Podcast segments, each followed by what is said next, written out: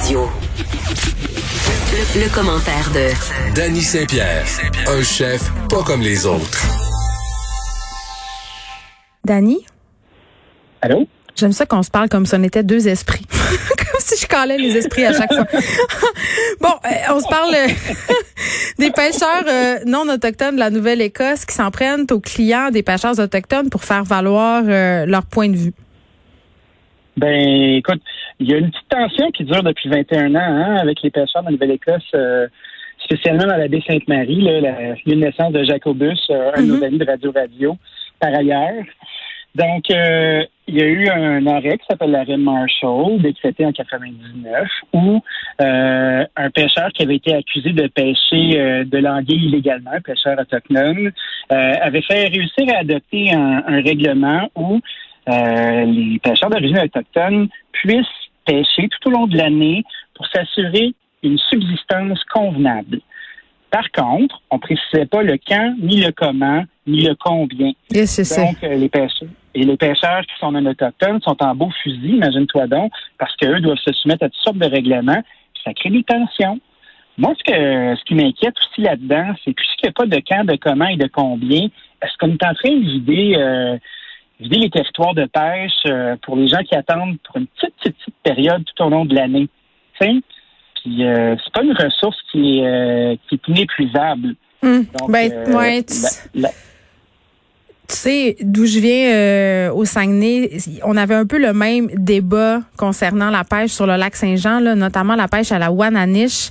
Les gens, Oui. les gens des Premières Nations, euh, évidemment, ont droit acquis. Et ça, je remettrai jamais ça en question. Là, c'est vraiment pas ça l'idée ici. Là, c'est-à-dire, euh, ils ont complètement le droit euh, de par l'histoire.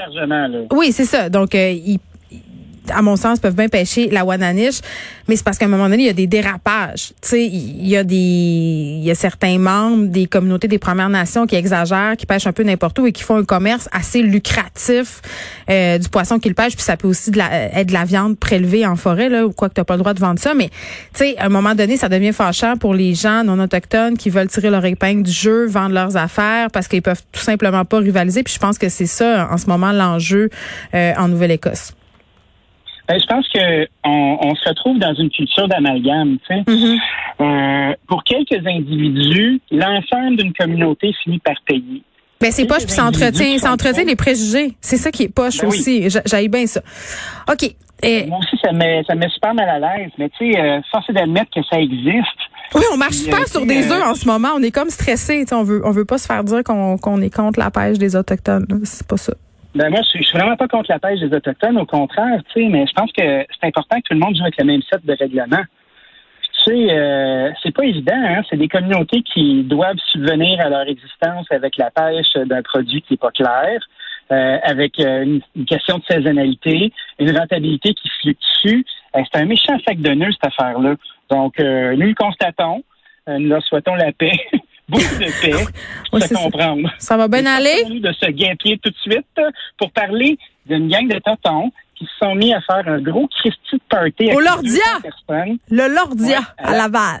Hey, mais moi, là, ça, me met, ça, ça me met en beau fusil parce que, tu sais, on parle d'amalgame depuis tout à l'heure, là, puis l'industrie des bars de la restauration, en ce moment, on se débat comme des diables dans l'eau bénite pour essayer de convaincre nos instances en autorité de nous garder ouverts parce qu'on est soi-disant responsables. Puis à cause d'une gang de, de wabos, là, qui sont là à faire le party, puis se met des tops en dedans, puis d'avoir du gros fun, puis de se coller. Puis en plus, que la police se déplace à coup de 10, puis on les voit, là, sont en place. On l'a vu par le, le- le journaliste euh, du Journal de Montréal. Oui, y a parlé tantôt. Elle est allée sur place. Ben oui. Non, mais ça n'a pas de bon sens. Moi, là, je suis un gros, gros fan de faire comme on fait avec euh, avec notre droit de pratiquer avec un permis d'alcool. Tu sais, euh, Geneviève, souvent, là, tout au long de l'année, euh, des fois, tu as trois, quatre policiers qui arrivent en civil euh, avec leur badge et leur fusil, puis ils exercent euh, un droit de moralité qui est tout à fait en place quand tu es un tenancier de bar pour regarder si tes bouteilles sont timbrées.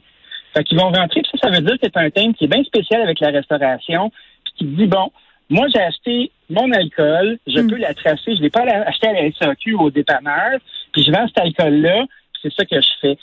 Pogner pas de timbre, là, ben, on suspend ton permis d'alcool immédiatement, puis bonne chance pour le retrouver, ça va être difficile. Hey, Moi, mais- je serais d'avis que les gens qui se font pogner en flagrant délit comme ça de gros party, on devrait leur enlever leur droit de pratiquer pour faire de la place dans le marché pour le monde qui se fend le cul en quatre pour rester ouvert, puis prouver euh, aux gens qui nous gouvernent, puis qui ont tout à fait raison de s'inquiéter, qu'on est du monde fiable. Moi, là, ça m'écœure, là. Ben, moi aussi, puis fumer des tops en dedans en 2020, je peux même pas comprendre. Aviez-vous une hotte de poil, quelque chose, la gang? C'est dégueulasse. Tu vas sentir le vieux cendrier. tu sais, ça sent, ça sent la grosse tête à plein nez, puis tu fais comme, ouais, euh, ça doit être une whiff qui vient de dehors. Ben non, calvaire! T'as 20 de la salle qui sont là, qui fument des cigarettes, puis qui battent dans leur assiette. Tu sais, puis euh, moi, je comprends pas. Est-ce que c'était parce qu'il avait peur de chicaner avec les gens? Tu sais, l'opération Oscar, là, il y a eu quand même 2500 visites, il y a eu 1500 constats qui ont été mis en place. 90 constats. 90. Oui, c'est comme, est-ce qu'on peut, euh, est-ce qu'on peut être capable de, de policer les gens qui font pas bien? Moi, je pense que c'est la seule façon qu'on va pouvoir maintenir notre droit de pratiquer. Euh, c'est la seule façon qu'on va pouvoir entretenir un lien de confiance parce que, tu sais, c'est pas la solution de tout fermer de tout fermer les restaurants puis les bars parce que les gens vont le faire pareil, le party. Tu sais, euh, c'est drôle parce que je discutais avec un de mes collègues, euh, Pierre Thibault de la NABQ hier, puis on, parlait du fait que, tu sais, tu te retrouves en Angleterre, là, puis les bars ferment de bonne heure. Les gens, là, se font un gros rush de consommation avant le lascar. Puis là, tu te retrouves dans la rue en train de se vomir dessus, puis en train de se choisir des maisons pour aller continuer la fête. Moi, je pense que les meilleures personnes pour gérer le débit d'alcool en ce moment, non, Dani, la prohibition, c'est ça s'appelle la prohibition un peu en quelque part là. Je veux dire, c'est bien clair que si t'en les gens là, on va, se dire toutes les vraies affaires là. Les gens ils vont toujours boire, ok? Ils vont toujours boire puis ils vont toujours coucher ensemble. OK, ça c'est deux affaires qu'on n'éradiquera pas de l'humanité là, on va se le dire. Donc ça sert vraiment pas à grand-chose et moi ça me fait rire là par rapport au restaurant le Lordia, tu faisais allusion aux policiers qu'on a vus. Tu sais, je disais, c'est comme quand tu fais un party, tu sais, quand, quand t'es jeune, t'as 15 ans, là, puis tes parents disent, ah, tu peux recevoir des amis le vendredi soir, puis on revient à 11h15. c'est sûr qu'à 11h15, le balleur de potes est rangé, que t'as serré tes plombs couteaux, puis tout est bien propre, t'as passé le Swiffer. Exactement même affaire. Je veux dire, c'est sûr que les gens... Ben oui. Eh oui, c'est ça. Les gens au leur ils se sont assis, puis dès que les policiers euh, sont repartis, ben ils ont rallumé leur botch. Toi, tu penses qu'on devrait les fermer, une prise, puis t'es out? Ben moi, je pense que c'est mieux de prouver que tu as raison. Puis euh, oui, une prise théâtre, comme ça, ça va faire de la place dans le marché pour le monde qui sont sérieux. Puis euh, il va y avoir assez de place pour faire des soins en attendant. Oui, puis... chez vous, euh, c'est un souhait réaliste. Et le propriétaire qui dit qu'il n'y a rien à se reprocher, écoutez, c'est surréaliste. C'est trompé de place. On se retrouve demain, Dani. C'est déjà tout pour nous. Je vous laisse avec Mario Dumont. Merci d'avoir été là.